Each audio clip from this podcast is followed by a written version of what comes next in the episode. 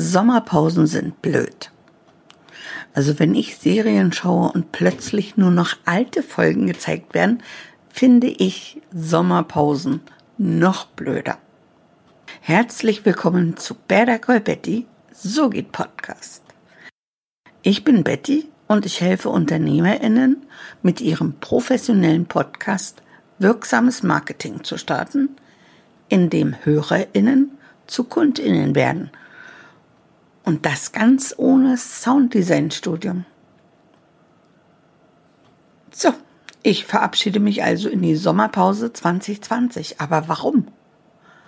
Sommerpausen sind doch blöd. Nee, nicht immer. Kreative Pausen sind wichtig und ich brauche wirklich Urlaub. Denn auch im Podcast ist es wichtig, Abstand zu gewinnen. Danach sprudelt die Kreativität wieder und neue Themen kommen aufs Tableau. Du kannst dich schon darauf freuen, so wie ich. Ich freue mich aber jetzt erst einmal auf meinen Urlaub. Ich werde zwar nicht das Land verlassen, also ich fliege nicht hinfort, ich erkunde Deutschland.